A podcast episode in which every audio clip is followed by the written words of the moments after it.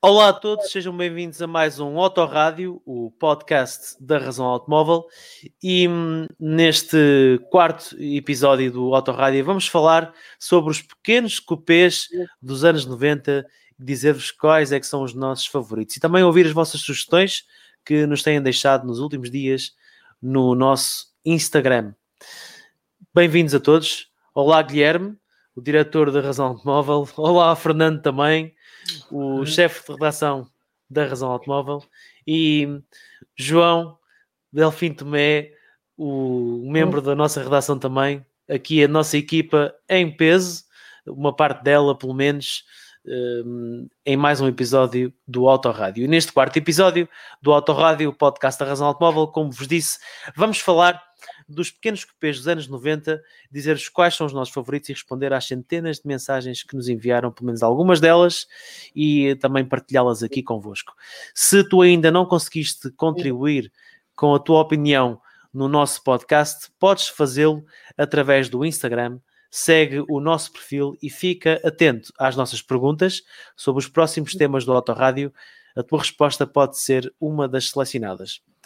Se quiseres fazer alguma sugestão de tema, envia-nos um e-mail para podcast.razãoautomóvel.com. E se estás a ouvir no Spotify ou se estás a ver este podcast no YouTube, se queres saltar alguma das partes deste podcast, podes fazê-lo. Basta ir à descrição, tens os minutos nos quais acontecem todos os segmentos deste podcast para facilitar a tua visualização ou o que estás a ouvir ser de acordo com aquela que é a tua preferência. E vamos começar logo uh, por aquilo que é normal nos podcasts da Razão Automóvel, fazemos o sumário da semana sobre o que se passou nos últimos dias no website da Razão Automóvel. E eu começo por uh, destacar, uh, e acho que também queria pedir a opinião aqui de todos os, aqueles que estão presentes no podcast de hoje, o esforço das marcas automóveis em Portugal e no mundo na luta contra o Covid-19. Há casos uh, exclusivos nacionais, nomeadamente a Volkswagen Portugal, que disponibilizou seis transporter para a Cruz Vermelha Portuguesa, e a Hyundai Portugal e a Toyota Portugal, que cederam viaturas aos profissionais de saúde e hospitais. O que é que vocês destacam, Guilherme, Fernando e João, destas notícias que têm sido bastante intensas no nosso website também, uh, sobre aquilo que as marcas estão a fazer? Bem, uh, o que é que eu, eu, gostei muito da resposta que o setor automóvel está a dar a esta, esta pandemia que está a assolar não só Portugal, mas também o mundo. O, o mundo. Uh, uma resposta que tem, de, uh, tem sido dada não só pelas marcas lá fora, mas também pelos importadores e pelas marcas a nível nacional, com a cedência de viaturas a profissionais de, de saúde, com a associação um, a várias instituições e, e, é bonito ver eh, que esta solidariedade é transversal uh, a todos os setores da nossa sociedade e ver o setor automóvel, que é um setor que nos diz tanto, a fazer a sua parte, naturalmente que a nota tinha de ser positiva. Bem, eu, eu vou abranger um pouco mais e, e, acho que a indústria automóvel no geral está de parabéns, uh, porque mais uma vez revelou como é um centro de excelência e de competências uh, neste auxílio ao combate à pandemia. Sobretudo na, na sua capacidade de alterar toda uma infraestrutura otimizada para produzir automóveis e estar em, em tempo recorde a conseguir criar forma de produzir mais equipamentos médicos, uh, a criarem solu novas soluções para, para ventiladores também. Acho que é notável esta, esta capacidade de resposta que a indústria automóvel teve para, para auxiliar neste combate do, ao coronavírus. João.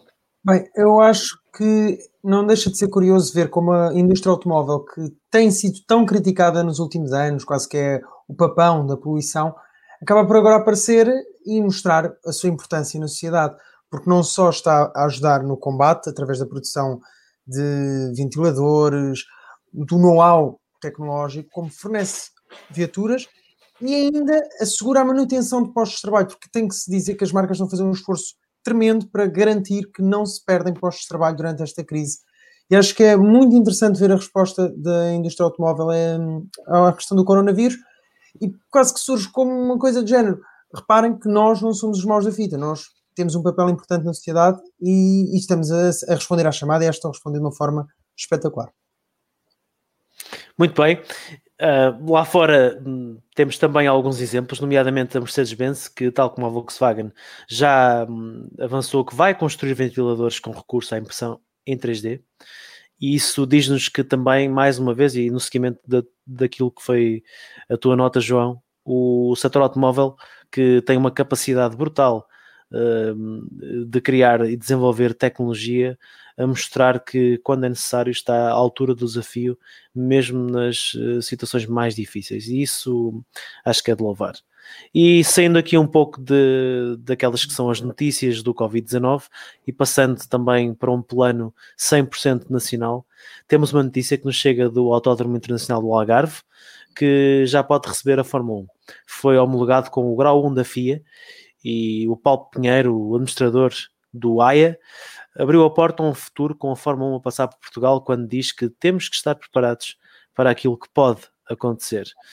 Ehm, os testes de inverno da Fórmula 1 em Portugal já estão confirmados para novembro e isto quer dizer muito de algo que já vem a falar há muito tempo, que é o eventual ou potencial regresso da Fórmula 1 em Portugal, que não seja só para testes, o que neste caso já é algo que é muito positivo, mas também para que Portugal possa ser um país que receba mesmo esta prova tão importante. Não sei se vocês querem acrescentar alguma coisa sobre isto.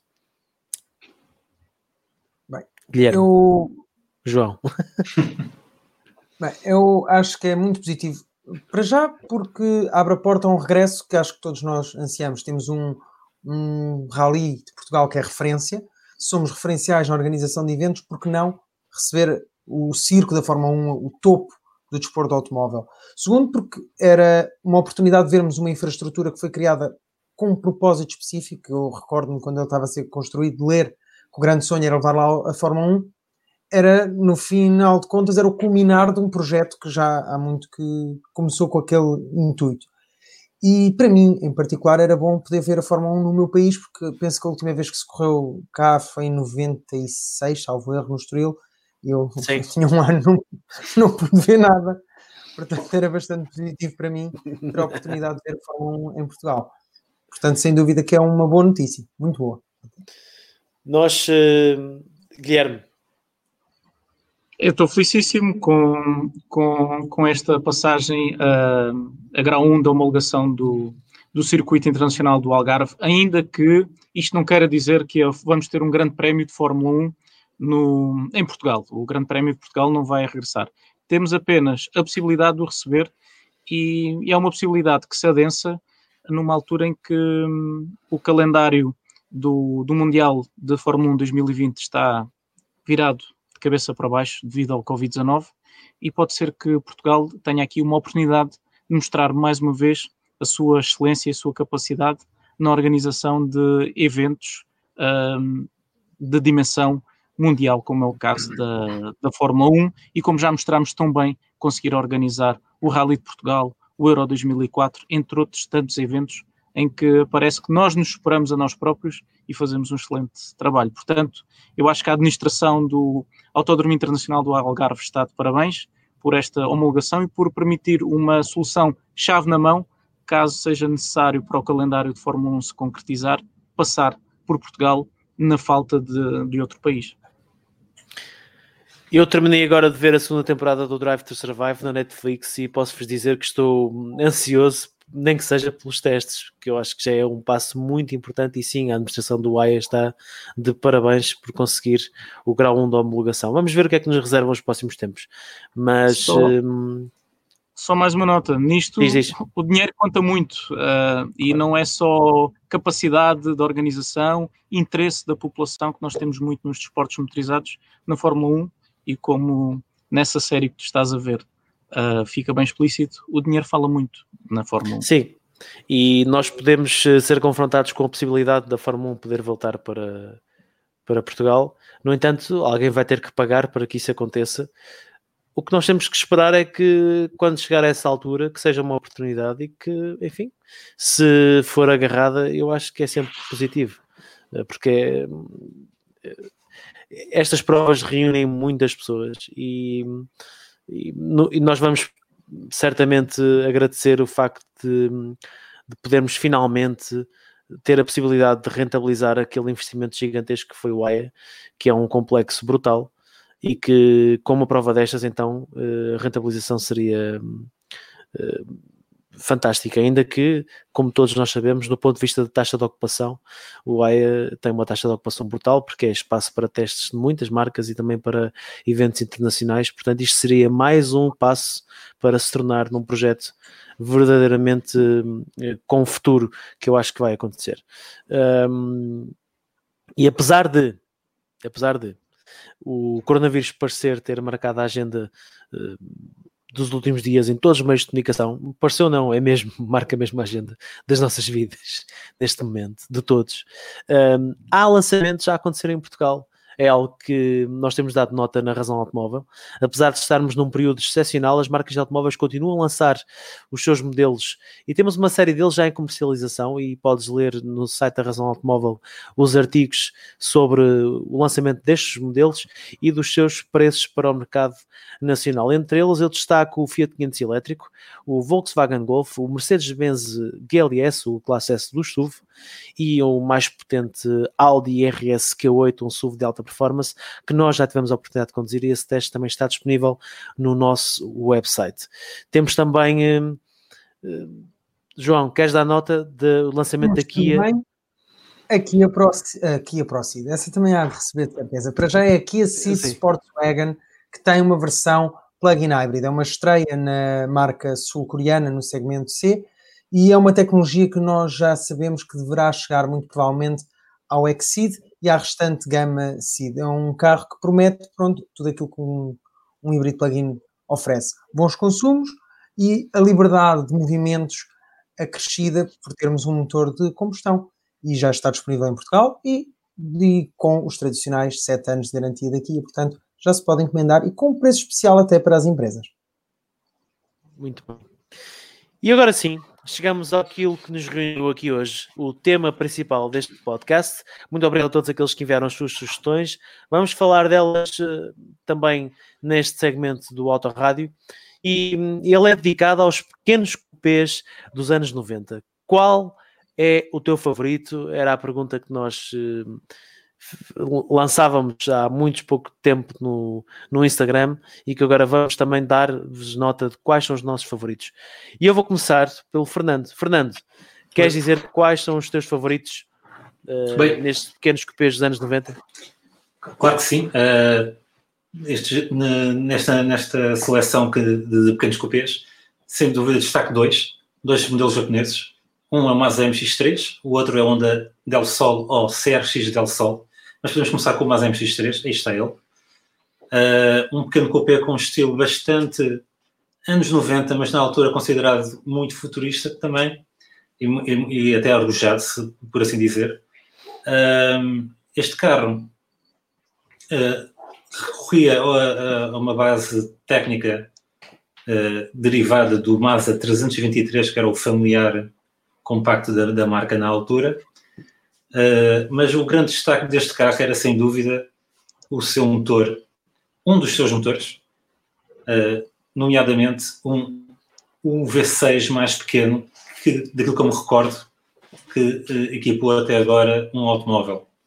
Este pequeno V6 é um compêndio tecnológico brutal, né, pelo menos para a altura, dupla árvore de cames, quatro válvulas por cilindro, o que na altura era, era de, notável, sem dúvida.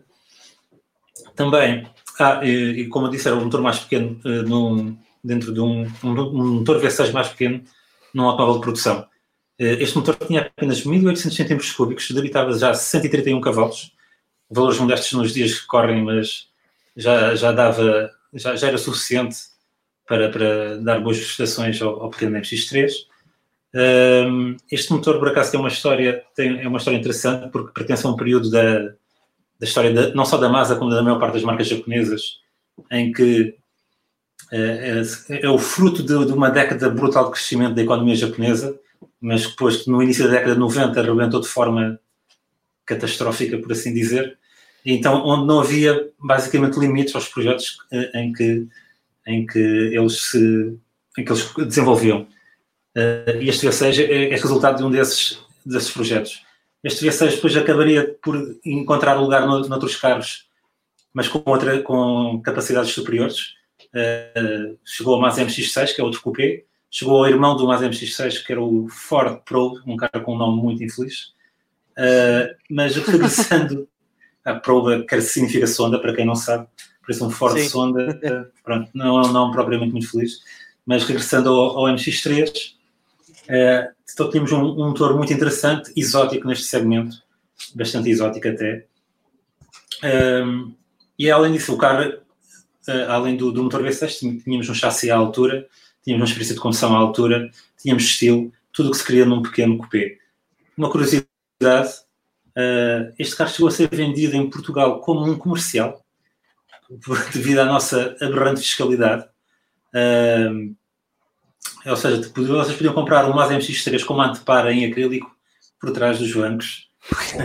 Não deixa de ser um caso estranho. A nossa é fiscalidade. A nossa é- fiscalidade é... não é de hoje, que é difusa, estranha e que obriga a estas artimanhas por parte das marcas, exatamente. subterfúgios para, para conseguir fugir das, é, suas, é... das suas garras. Exatamente, é, é extremamente interessante ter, ter, isso ter acontecido, mas quando estamos a falar, de, uh, mas, mas é, é, compreensível porque se, eu vou falar de outro exemplo que foi o Citroën Saxo Cup, que também se vendeu em Portugal com dois lugares e uma antepara em plástico. E se a memória não me falha, posso estar, estar a, a dizer uma bacurada, mas acho que não. Uh, isto não vou falar em contos, por isso isto é anos 90 acho que o Saxo Cup perdia 5 mil contos no preço, ou abatia 5 mil contos no preço. Seja, estamos a falar o equivalente a 10 mil euros, o que, o que é um valor. Uh, uh, seriam, seriam 2 mil contos. Se eram 10 mil euros, eram 2 mil contos. Estou para aí. Conversão. Estou, então, estou, desculpa, estou, a 5 mil contos, 2.500 euros. Não, tem que ser. Uh, 500 contos, 500 contos. 5 mil contos era muito, isso era quanto custava provavelmente o Saxo Cup. Não, era muito menos, era certamente muito é, menos. Ou menos. Em 97, em 97, 5 mil contos eram os carros mais baratos que havia, era 5 mil contos para aí. Eram 25 mil euros. Exatamente, até um preço. Ah, então, não, não, eu acho, eu acho que, eu acho que estão a confundir, porque eu recordo-me perfeitamente da, do, foi um dos carros que, que eu tive depois do Citroën AX, a minha Seat Alhambra 1.9 TDI com 90 cavalos, um carro de 7 lugares com 90 cavalos, custou 5.500 euros e foi um preço extraordinário à, à época. Era um carro de 5.500, de, de 5.500, uh, desculpem, 5.500 contos. 5 ah, sim, então, então desculpa, sou eu que estou a confundir então. Desculpa. Era um, era, era um valor extraordinário. um valor Bem, extraordinário. Vamos, vamos, avançar, vamos avançar. Avancemos. Mas pronto, nós, esta eh, particularidade. O isolamento social está a fazer isto, que nós estamos aqui a falar de euros, contos e. Estamos a confundir a, a, a coisa. Mas, a minha, mas pronto, o Mazda MX-3 era um carro muito, muito interessante a vários níveis. Seja do ponto de vista visual, seja do ponto de vista tecnológico, seja do ponto de vista mecânico. Uh, o que me leva também ao, ao segundo, ao, à, à minha segunda escolha, que também é japonês. Também tem, tem um interesse mecânico muito, muito interessante, que é o Honda CRX Del Sol. Fantástico. Uh, não é propriamente o mais amado dos CRX, uh, porque uh, há mais fãs das duas gerações anteriores que eram realmente cupês. Este é um Targa, não, não se encaixa propriamente no conceito de pequeno cupê, mas pronto, encaixa dentro deste grupo de, de veículos com mais estilo e com mais, com mais tendência mecânica, oh, desculpa, tendência dinâmicas e de condução. Uh, este carro é relacionado com o Civic, com a quinta geração do Civic, que, que é até aquela mais reverenciada, ou pelo menos mais gente gosta de, de todas as gerações do Civic, que já são mais de 10. Um, e destaques deste carro, além de ser um teto targa, que até tinha uma opção eletrificada para, uh, para tirarmos do teto, e, e, e, e, essa opção eletrificada era basicamente uma opção bastante teatral de como remover um teto, porque o carro tem um sistema para arrumar o teto na, na bagageira. Uh, e o outro destaque, claramente, este carro era um dos seus motores também, que uh, basicamente foi este carro que pôs o VTEC no mapa. Este carro, não, desculpem, este motor, que este motor aqui pôs vários carros. Uh, foi este motor aqui que, que pôs o, o, as, lendárias, as lendárias sigla VTEC no mapa, porque foi um dos primeiros carros com motor atmosférico, ou pelo menos um dos raros carros com motor atmosférico a, a passar a barreira dos 100 cavalos por litro. Falo, falo claramente um motor 1.6 de 160 cavalos, um grande motor, que felizmente tinha um, um, um bom chassi para, para o acompanhar, que isto não deixa de ser um, Honda Civic, por baixo da, desta carroceria distinta, e todos sabemos que o Honda Civic sempre teve grandes méritos dinâmicos e ao nível da condução. Mas pronto, são as minhas Bem, duas escolhas. Sim. Obrigado, Fernando. Muito obrigado. Uhum. Um, querem comentar? Vamos, vamos comentar, vamos dar aqui um pequeno espaço. Guilherme, escolhas do ah, Fernando. uh, o Mazda não é um modelo que, que, me diga muito, mas o Honda, o CRX Del Sol, porque tive um colega de infância que, que, teve um, foi um dos seus primeiros carros. Eu tive a oportunidade de conduzir, de conduzir o carro e de ver uh, esse sistema uh, automático de, de capota a trabalhar e era simplesmente fenomenal porque tínhamos uma, tínhamos uma abertura, vinha uma espécie de cassete, entrava lá para dentro e, como tu dizias, Fernando, era muito triatal. Uh, uh, o motor, o motor também, enfim, faltam umas palavras porque vieram-me à memória algumas experiências, não só ao volante, mas também ao lado nesse carro, mas enfim, outros tempos, juventude, e que é bom recordar. Bem, vamos avançar então. Um, e João, passa a bola para ti. Se quiseres comentar aqui o Mazda e o Honda CRX, força, mas passa a bola para ti para tu também dares a conhecer quais são as tuas escolhas. Um pequeno comentário às escolhas do Fernando é muito simples. O Mazda sempre me encantou pelo V6. Um carro daquele tamanho ter um motor V6 do debaixo do capô sempre achei que era uma coisa fantástica. CRX Del Sol o motor é, é, também, para mim, o maior destaque. Esteticamente, é um carro que eu aprendi a gostar, porque eu, quando era pequeno, em diferido, fui vendo os CRX anteriores, aquelas caixinhas. Eu tinha um vizinho que tinha um e eu adorava o carro. E depois veio este, não no mesmo vizinho, coitado, que ele não, não trocou o carro, mas comecei a ver este e sempre achei, epá, era muito redondinho, era, era, muito, muito anos 90. E eu pessoalmente, no CRX, sempre fui um, um fã dos caixotinhos, mas sem dúvida que o motor é, é, é fantástico, é espetacular. Quanto às minhas escolhas, pego, curiosamente, na base do CRX Del Sol e uma delas também é Targa. Eu vou aqui tentar mostrar-vos qual é. É o Nissan 100 NX. É um carro que foi um pouco esquecido porque tinha dois irmãos mais velhos que tomavam conta de todo, todas as atenções que eram o Nissan 200 SX e o 300 ZX. Este eu achava-lhe piada porque era, era, era diferente. Aqui à frente eu sempre achei que, quando era pequeno, achava que lhe faltavam os faróis pop-up. Os faróis eram muito pequeninos, muito fininhos e, e acabava por dar-lhe assim um aspecto, como em conversa com o Guilherme chegámos a concluir que parecia um peixinho. Um, do desenho, achava-lhe piada, principalmente nesta cor branca, era assim muito redondinho, muito, muito maneirinho, e aquilo de, de ele perder o tejadilho sempre, sempre achei muita piada, e depois fazia como estarga, aquele tejadilho que era descapotável, mas não era, eu achava-lhe imensa piada. Quanto aos motores, era interessante, tinha um 1.6 com 90 ou 95 cavalos, um motor que, que me diz muito, porque eu tenho um carro com esse motor e, e é um exemplo de fiabilidade.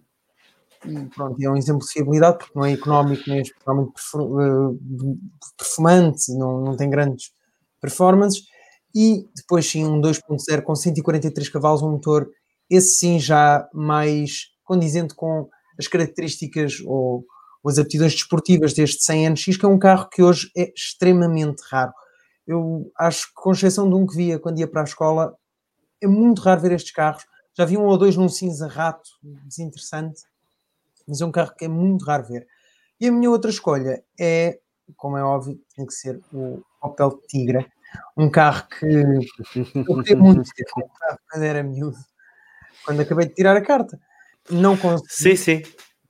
Uh, é um carro que ainda hoje, quando o vejo em passar, desde que não tenha sido mexido pelos reis do tuning, ainda hoje me chama a atenção e que causou-me um grande transtorno quando descobri que o interior, que acho que vocês podem ver, era igual ao do Corsa que o meu pai tinha.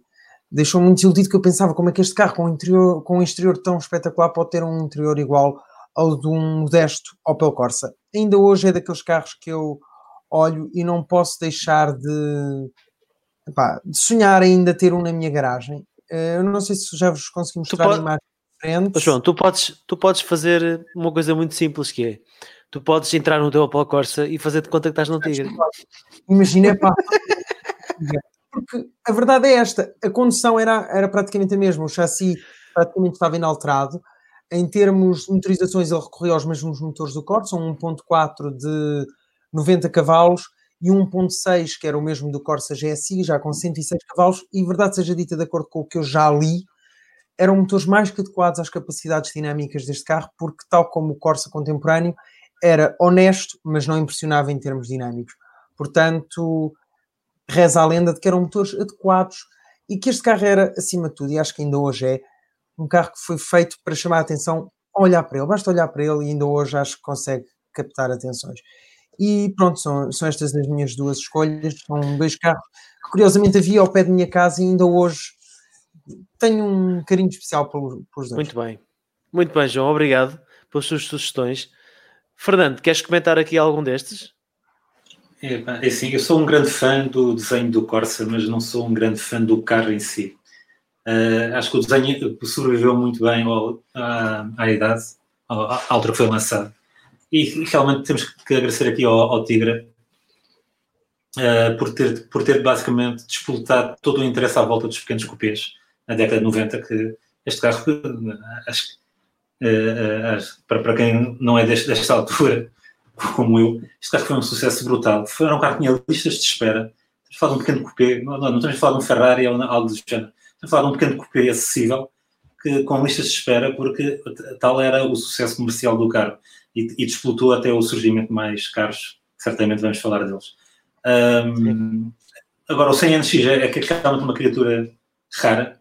Eu, eu lembro-me de vê-los ainda em novos, eh, porque no, onde o meu pai trabalhava havia um, um, um, colega dele que chegou a ter um carro desses, eu tive a oportunidade de vê-lo muito de perto, e, a, e, apesar de achar o carro interessante, na altura já achava interessante, no, a frente do carro também nunca me convenceu, porque realmente era demasiado, se calhar, alternativa e, e estranha. Mas são muito, duas, duas muito boas escolhas, uh, mas pessoalmente acho que prefiro as minhas, João. Muito bem, obrigado. Guilherme, e tu? As tuas escolhas? Bem, eu quero só. Uh, não sei se sabiam, uh, uma nota, uma pequena nota. Uh, houve um designer português que, uh, à época, na década de 90, fez uma proposta muito interessante para, para o Tigra. Eu já não me recordo muito bem, lembro-me de ser miúdo e ver isso nas, nas revistas que eu comprava e continuo a comprar de forma compulsiva. Um, não sei se, se, João ou Fernando, vocês têm recordação disso. Tenho. Eu tenho a revista onde falavam sobre esse designer, não sei aonde, tenho que procurar, vai ser uma tarefa difícil, mas eu recordo-me que era um protótipo de um Tigra pickup, chegou a ser mostrado em maquete. Ah, eu lembro-me até da imagem do, do jovem português com a maquete na mão, e o carro acabou por chegar à produção pela mão da Irmscher ou, ou Irmscher. Irmscher, Irmscher, sim, que é a preparadora. E, o nosso alemão... O, meu alemão é muito mau, muito fraco. Não, está tá enferrujado. Tá, temos que começar a falar mais alemão entre, entre nós. Relativamente ao, ao 100 N, NX, havia um professor na C mais S de Pegões que eu frequentei que tinha um em encarnado. Eu gostava do carro, mas quando chegava à frente, ai, aquela frente de facto, era difícil de, era difícil de, de, engolir, digerir devido à, à, sua semelhança com, quanto a mim, um peixe, como comentava com, com, com o João. E só uma nota, era interessante se, se algum dos uh, ouvintes do nosso podcast, do Autorádio, conhece esse designer uh, português que fez tanto sucesso com, com o Tigre, ele que entra em contato connosco, nós gostaríamos de recordar essa, essa história. Mas vamos então àquelas que não são uh, os, os meus preferidos, mas vão ser os meus, os meus destaques. Uh, Diogo, eu pedia-te que colocasses o. partilhasse o ecrã, por favor. E vou começar pelo Córdoba SX, que era o irmão esticado coupé do, do Ibiza, à semelhança do Opel Tigra, também este modelo uh, derivava diretamente do, de, um, de um utilitário de, de, segmento B. A frente uh, era praticamente calcada relativamente ao interior, então as diferenças eram ainda mais difíceis de descobrir, se é que haviam algumas. Em termos de motorizações, tínhamos motores a gasolina e diesel e tínhamos no topo da hierarquia uma motorização 2 litros atmosférica com 150 cavalos de, de, potência. A SEAT, nesta altura, tinha um programa de, de rallies em, em curso, não só com o Ibiza, mas depois mais tarde com o Córdoba. Com o Ibiza foram campeão, campeões mundiais na classe 2 litros uh, durante três épocas consecutivas, 96, 97 e 98, com o Ibiza Kit Car, que muitos de vocês se devem recordar, e com tanto sucesso na, nos rallies, decidiram dar um passo para o Mundial eh, de WRC, para a categoria Rainha, com este Córdoba WRC que nós vemos nas imagens e que foi um carro que, apesar da SEAT ser uma marca estreante na disciplina rainha, numa altura em que tínhamos mais de, de sete marcas a disputar o Mundial de, de Rallys e tínhamos nomes grandes como a Subaru, como a Toyota, como a Mitsubishi uh, ao, ao barulho, uh, não, era, não tinham uma tarefa fácil uh, entre mãos, mas ainda assim, apesar de não terem vencido, porque o programa de, de rallies foi, foi interrompido, a verdade é que conseguiram pódios e conseguiram colocar em sentido e inclusivamente deixar uh, surpreendidos muitos dos seus concorrentes. Uh, portanto, passo para o meu segundo destaque, que é o Renault Megane Coupé. Uh, ok, não é um pequeno coupé da década de 90, mas acho que não é suficientemente grande para ser retirado desta, desta lista. Ele foi lançado em 96, uh, estava equipado com motores que começavam no 1.6 a, a gasolina e até um 2 litros de 150 cavalos, ou seja, de 90 a 150 cavalos.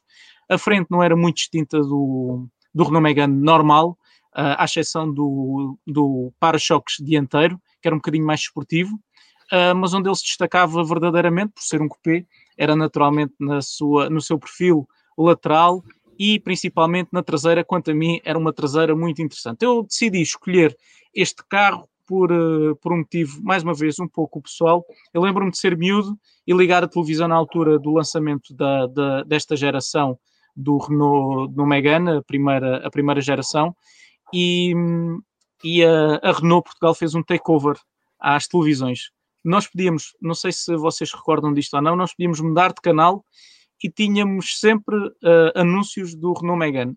Os meus colegas não acharam, alguns de escola não acharam muita piada porque queriam ver desenhos animados. Eu fiquei embevecido com o facto de, na televisão, mostrarem alguns dos detalhes do desenvolvimento deste carro, que foi o primeiro da Renault a recorrer um, a programação e a, um programa computacional para a simulação de, de, crash, de crash testes. E eu adorava ver aqueles pequenos detalhes. E à semelhança do Córdoba, também este carro teve um programa de rallies com muito sucesso, também na classe 2 litros. Uh, aliás, nesta altura a classe 2 litros estava muito bem povoada, tínhamos o, o, o Peugeot 306 Maxi, tínhamos também este Renault Megane Maxi, e que, e que fez, fez, muito, fez muito sucesso, e que é um carro interessante de, de recordar, e que eu vou tentar mostrar-vos inclusivamente não sei se tenho aqui aberto ou não um vídeo. Uh, não, infelizmente não, não tenho, mas onde podíamos ver alguns dos, dos detalhes do desenvolvimento deste, deste carro. E pronto, estas são, são as minhas escolhas, Diogo. Muito bem, Guilherme.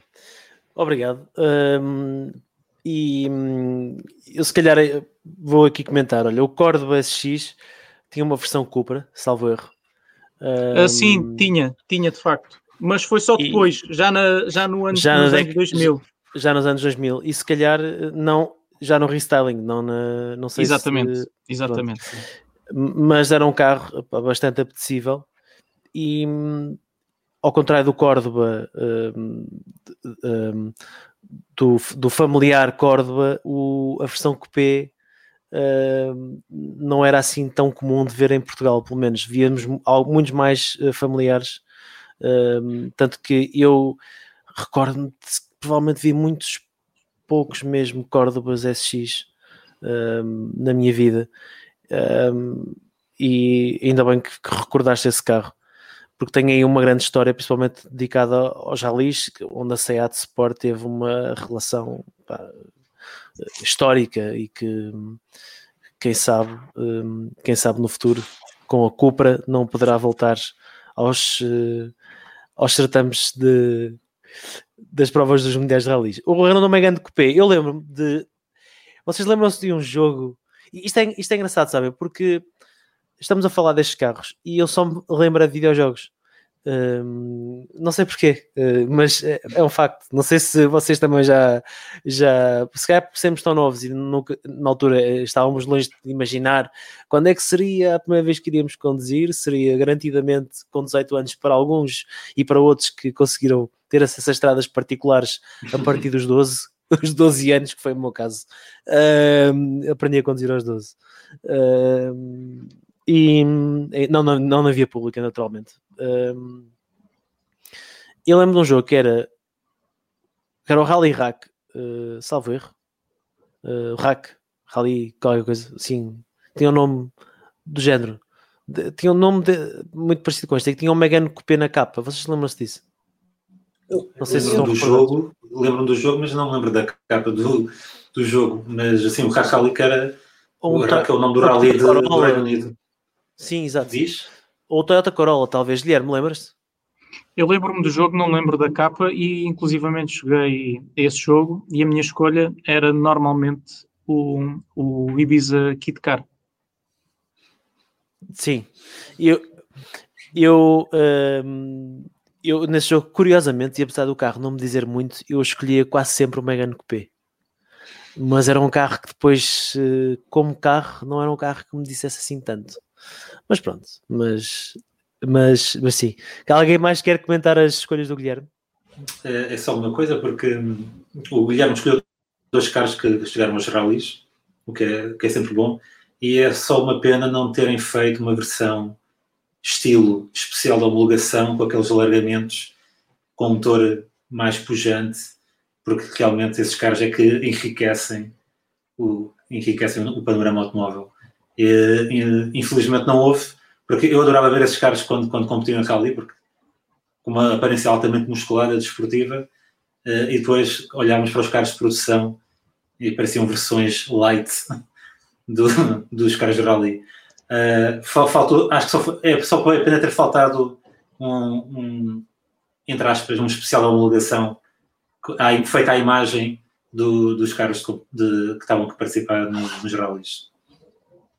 Muito bem. Sim, de facto, de facto é uma pena não ter havido um especial de homologação destes, destes carros e quase que dava mais, quase que não, dava não, dava mesmo mais um tema para um podcast, porque falar dos anos 90 e falar dos especiais de homologação, principalmente Sim. aqueles que vinham do Japão, dava uma excelente temática. Temos um, temos um especial de homologação a caminho. Pois temos. Não é, João? É o... Agora, esperem que deu uma branca. É o Toyota GRR. Toyota GRR. Mas é verdade, é, é um exemplo de uma coisa que julgávamos que já ninguém fazia, muito honestamente. Porque Sim. numa era de contenção em que, por exemplo, já não vemos nascer pequenos cupês porque vivemos, temos que contar os custos e fazer carros que dão mais retorno, ver uma marca como a Toyota ter a coragem de pegar no, no pequeno Yaris e dizer não, Vamos fazer uma versão com três portas, tração integral, um corte e costura de chassi e puma, mandamos para o, para o mercado, porque é isto que os fãs de automóveis querem, mesmo que não venda em grandes números, é sem dúvida eh, é espetacular. Não faltam palavras. Fazer porque se pode, fazer porque se pode e não porque tem de ser ou porque é o que é a norma ou o que é obrigatório. Uh, lá vai os tempos em que se fazia aquilo que queria e, e não se andava a reboque só das vendas e que por isso é que nasceram carros completamente insanos. Talvez um dia, talvez um dia isso volte, volte a acontecer. Vamos, vamos esperar que sim. Um, bem, está na altura de dar as minhas uh, sugestões. Bem, eu começo agora. Eu vou pedir aqui também ajuda ao Guilherme. uh, para partilhar o meu, o meu ecrã. Eu começo por partilhar aquela que é a minha primeira sugestão, que é um, o Ford Puma. O Ford Puma uh, foi lançado em 97, foi produzido até 2001, portanto teve aqui quatro anos de, de produção, uma carreira de produção muito curta mesmo. Uh, tinha um chassi que era bastante reputado, partilhava o chassi com o Fiesta Salvo Remo K4 e hum, que foi aí que a, que a, Ford começou a dar cartas no que a dinâmica diz respeito isso vem a verificar-se até aos dias de hoje. Tinha um motor 1.7 16 válvulas com 125 cavalos, desenvolvido em parceria com a Yamaha. E, e é um carro com este aspecto que vocês podem ver, o chamado New Edge Design, que foi inaugurado pelo K, pelo Ford K, e que depois se, enfim, foi adaptado aqui ao, ao Puma, que tinha um, um estilo que ainda hoje eu acho que é bastante, não vou dizer que está super atual, porque não está naturalmente, mas que é um carro que não fica nada mal olhar para ele e pensar, ah, isto é um carro que a idade, a idade, a idade ficou-lhe bem, não é um carro, é um carro que envelheceu bem. Um, tinha, teve mais, mais duas outras motorizações, 1.4 litros de 90 cavalos e 1.6 litros de 103 cavalos. Esse motor apareceu já no final da carreira comercial do Puma, ali entre 2000 e 2001, portanto foi o último motor. Mas aquele que era o mais apetecível era o 1.7 125 cavalos, inclusivamente numa versão de 155 cavalos, que era a versão, foi a versão mais potente sempre do Ford Puma, um, o Ford Puma, o Ford Racing Puma, aliás, que era um Puma especificamente um, que tinha os dedinhos todos da Ford Racing lá no seu desenvolvimento, uh, 500 unidades apenas eh, destinadas ao mercado do Reino Unido, ficaram todas por lá. Tinha um aspecto mais musculado, com uh, guarda-lamas modificados, com jantes de 17 polegadas e tinha este aspecto pá, que eu acho que é simplesmente uh, fantástico. Uh, um verdadeiro Puma RS. Uh, e, e, enfim, era mais do que um Fiesta, apesar de. e tem aqui uma foto do interior. Apesar de este interior é o interior do Ford Racing Puma, por isso é que tínhamos estes, estas cores mais berrantes, este azul mais forte, que era a cor da Ford. E, mas de resto era, era, praticamente, era praticamente tudo igual a um Ford Puma convencional. Um, tinha um acerto de suspensão e direção diferente do Fiesta, um bocadinho mais dinâmica. E entretanto, uh, recordo-me eh, de jogar um jogo, o Ford Racing, em, uh, no PC, que também estava disponível para a PlayStation 1, para a PlayStation 1, salvo erro. Uh, Exato. E que e foi um jogo que foi editado três vezes, acho que teve a versão 1, a versão 2 e a versão 3. E que era um amontoado gigantesco de pixels, uh, mas uh, enfim, que deixa boas memórias. A minha segunda escolha, uh, e confesso-vos que é uma escolha que eu faço, não porque tenho aqui alguma paixão por este carro, acho que depois depois este modelo teve um, um, sucesso comercial muito superior, que é o Hyundai uh, eh, SQP. O Hyundai uh, eh, SQP uh, eh, foi lançado em Portugal ao mesmo tempo que a Hyundai também veio para Portugal. Portanto, este foi o cartão de visita da Hyundai quando chegou a Portugal. nada mal. Nada mal, nada mal. Até porque é um coupé tinha um motor Mitsubishi, não tinha um motor, não tinha um motor da, da, da Hyundai, tinha um motor 1.5 da Mitsubishi. Foi produzido entre 1990 e 95, depois a seguir veio um Hyundai Coupé uh, novo uh, e que, que, se tornou bastante mais popular. Vocês devem se recordar desse carro mais do que deste. Uh, e sofreu um restyling ali em 93 uh, e que lhe deu um visual um bocadinho mais desportivo e mais aguerrido, porque pronto, o carro aqui está muito standard, muito convencional. Nesta cor, como podem ver, fica a subir. Este Hyundai SQP. Para quem está a ver no YouTube, pode ter, para quem está a ver no YouTube pode ter uma experiência visual mais interessante. Para quem não está a ver no Spot, para quem não está a ver no YouTube está a ouvir no Spotify, um Apple Podcast, um Apple Podcast, eu estou a mostrar neste momento um Hyundai SQP amarelo, com uma seara ao fundo, com um, um rio, um cenário fantástico. Um, fotografias que vão ficar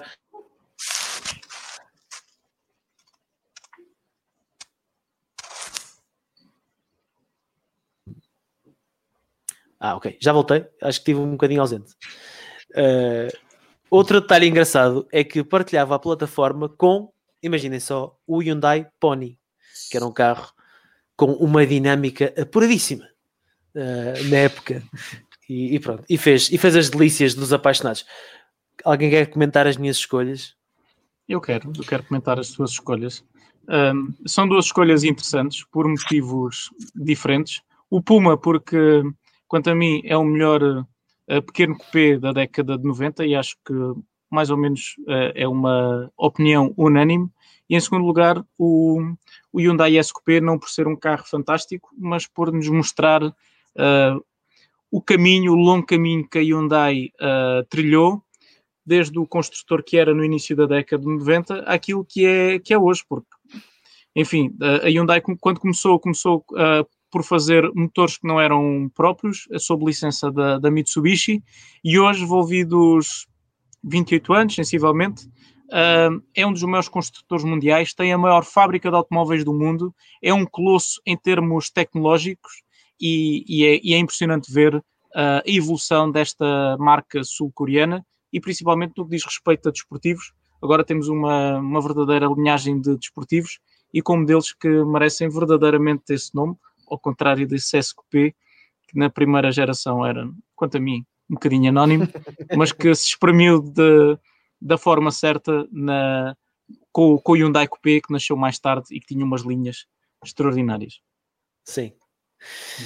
Bem, um, e agora que já todos nós demos as nossas sugestões e já vamos com quase uma hora de podcast, portanto, estamos mesmo na reta final, mas temos aqui tempo para falar daquelas que são as escolhas dos nossos leitores. E vou começar por aquelas que entraram no nosso Instagram Stories. Foram muitas, nós selecionamos aqui algumas uh, para também poder afunilar ao máximo uh, estas, estas sugestões, até porque muitas delas uh, vão ter que ficar para outras listas, porque falavam de muitos hatchbacks esportivos, de muitos hot hats que não cabem na categoria de pequenos cupês. Portanto, temos que colocar aqui os carros da carroceria certa, Uh, e é isso que nós vamos fazer. Agradecemos imenso a todos aqueles que nos enviaram as sugestões. E temos aqui opiniões muito diversas. Uh, umas delas vão um bocadinho mais uh, a fundo no conceito de coupé, no, no que diz respeito à potência, e, e sugerem-nos propostas que se calhar não entravam neste, uh, neste podcast de pequenos coupés e também associados também a um, a um orçamento mais baixo uh, ou uma potência também mais modesta. Como é o caso do Bingo da Pé, que nos fala aqui do Fiat Coupé 20 válvulas turbo. Uh, é, esse carro, pois, realmente esse carro está, está noutro patamar de noutro patamar de potência, de segmento, de preço, de tudo, não é? Esse carro Sim. ainda hoje é o, é o Fiat mais rápido da história, apesar de ter passado estes anos. Foi o último coupé feito pela, pela Fiat, infelizmente, que eles têm uma história riquíssima, eh, com com uma linhagem muito nobre de cupês, uh, só que realmente acho que não, não, encaixa neste, nesta listagem de pequenos cupês. Isso já, já estamos a falar de. Não, isto, isto é ele. Já estamos a falar de outro. de, de um carro com outro poder de fogo. E, e, e para falar nesse carro, queríamos falar noutros rivais da altura, como o Calibra ou o 200 SX, até o Empresa também, também entrava neste grupo. Uh, é uma ótima escolha, mas se calhar não, não para, esta, para esta listagem que nós estamos aqui a fazer. Temos, temos também aqui algumas sugestões que vão em linha com aquilo que falamos. O Arnaldo Cardeira um, e o João Martins 05 falam do Mazda MX3 e o Arnaldo diz o som daquilo arrebenta com todos os outros. o som do V6, não é? Sim, o som do V6. Mas, mas uh, podemos se calhar disputar isso. É certamente diferente, mas se calhar o 1.6 VTEC pode ser aqui uma questão só de décibels, mas não sei como é que será a nível de musicalidade, uh, mas o, o do, do CRX, a fazer as 7 mil, mais de 7 mil rotações por minuto, certamente grita mais alto. Mas resulta sempre bem motores com, com mais, uh, mais cilindros e menor cilindrada.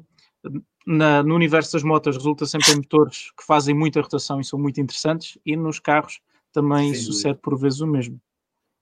Depois temos aqui Sem também para, enviado para o nosso Instagram.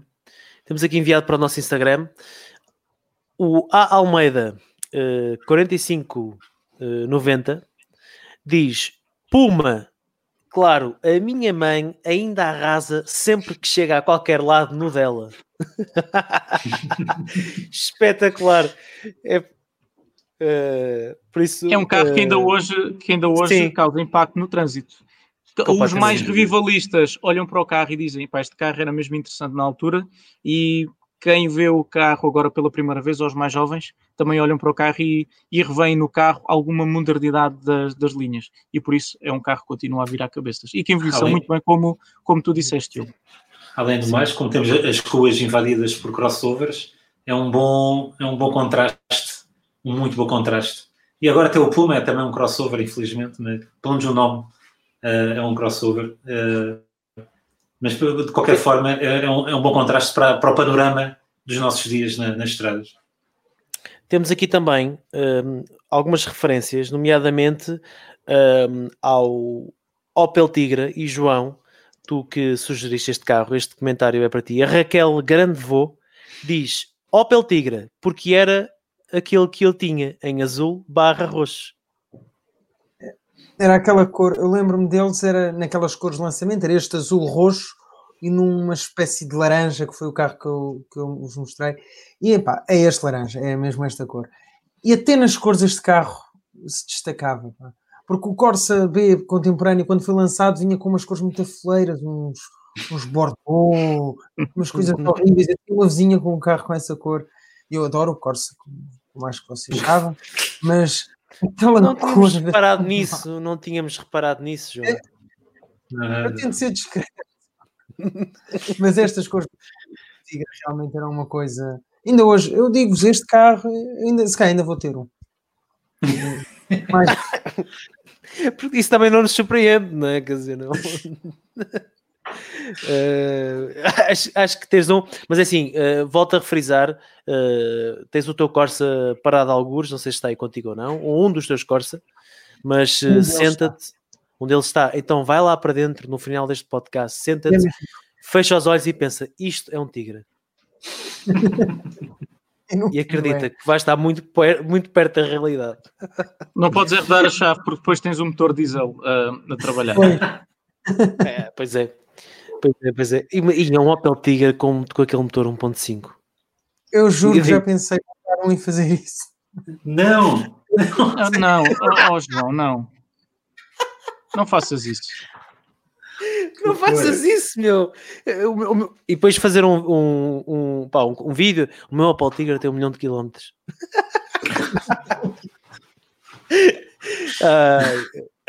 Gadas maluqueiras. Muito bem, chegamos ao fim do tema principal aqui do Autorádio, do quarto episódio. E antes de acabarmos, Guilherme, tens uma sugestão para deixar a quem está a ver este podcast? Tenho, tenho uma sugestão para, para vos fazer, não só para nos seguirem através do, do, do Instagram, mas também uh, através do, do, nosso, do nosso website, uh, nomeadamente para a nossa secção uh, especial dentro dos clássicos, que é o Lembras-te deste, onde nós recordamos carros, não só desportivos, mas também carros mais convencionais, que de alguma forma marcaram uh, uma época ou tinham uma tecnologia uh, que se destacasse, ou simplesmente carros que são algo nostálgicos, ou um bocadinho mais desconhecidos da, do, do, grande, do grande público. São mais de. São várias dezenas de, de, artigos que vocês podem visitar no site da Razão Automóvel. São bons momentos de leitura nesta altura de, de quarentena.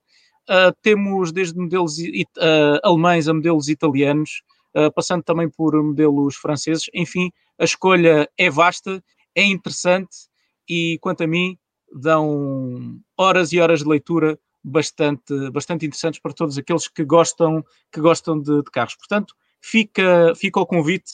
Há muitos motivos de, de interesse neste universo de, de, conteúdos que é a Razão Automóvel, não só no Instagram, não só no Spotify, no Apple Podcasts, também no YouTube e naturalmente também no nosso website, onde vocês todos os dias podem ficar a par das principais notícias do mundo automóvel. Muito bem. E, e, falando da razão automóvel, o que é que nós podemos esperar da razão automóvel nos próximos dias? Nos próximos dias vamos continuar online a produzir conteúdos a 100% no nosso website e a continuar a trazer ao nosso canal de YouTube conteúdos diferentes para te ajudar a enfrentar a quarentena. Enquanto não podemos voltar à estrada, estamos focados em dar o nosso máximo para trazer conteúdos com qualidade em todas as nossas plataformas. Temos novos vídeos que vão sair eh, no nosso canal de YouTube nos próximos dias, até ao próximo podcast, que vai, vai ter naturalmente agora uma cadência maior, até porque temos uh, bastante mais tempo para nos dedicarmos a estes formatos. Estamos a preparar alguns diretos que vão acontecer nos próximos dias também no canal do YouTube. É uma coisa que queremos estrear e que já andamos a fazer testes. Não tem sido fácil porque a internet não tem dado muitas tréguas, há muitas pessoas online em Portugal e a internet já, já foi mais estável do que é nos dias de hoje. E no nosso, e no nosso, e no nosso website vamos publicar também um estudo uh, sobre o impacto do coronavírus na indústria automóvel, por isso fica atento, é um exclusivo nosso.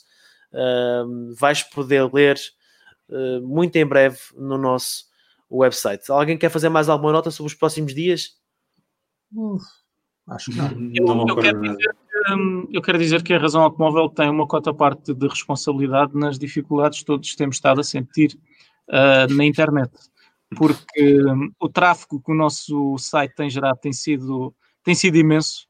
Temos cada vez mais, mais visitas e cada vez mais visualizações, e naturalmente é mérito de, da, nossa, da nossa equipa, da qual apenas aqui estão representados alguns, alguns elementos e também temos de agradecer a, a vocês que estão desse lado pela preferência todos os dias uh, no consumo de, de conteúdos de, de, automóveis e naquele que é o, o, aconselhamento daquele que muito provavelmente vai ser o teu próximo carro.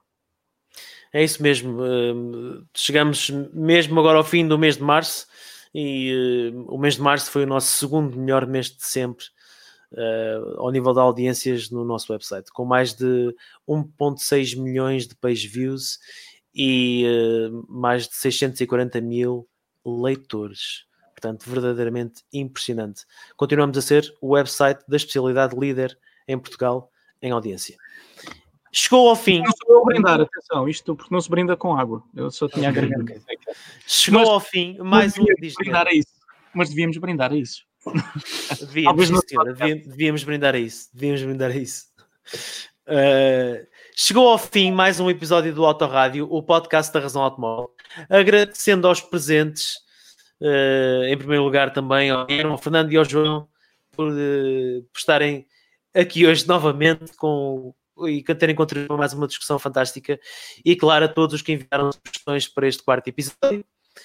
Envia-nos para podcast.com as tuas sugestões de tema que, quem sabe, não até poderá ser um dos próximos temas do Autorádio. Segue-nos no nosso canal de YouTube, Instagram e Facebook e já sabes, temos encontro marcado todos os dias em www.razãoautomóvel.com, onde publicamos todas as novidades e conteúdos exclusivos sobre o mundo automóvel que tu não podes perder.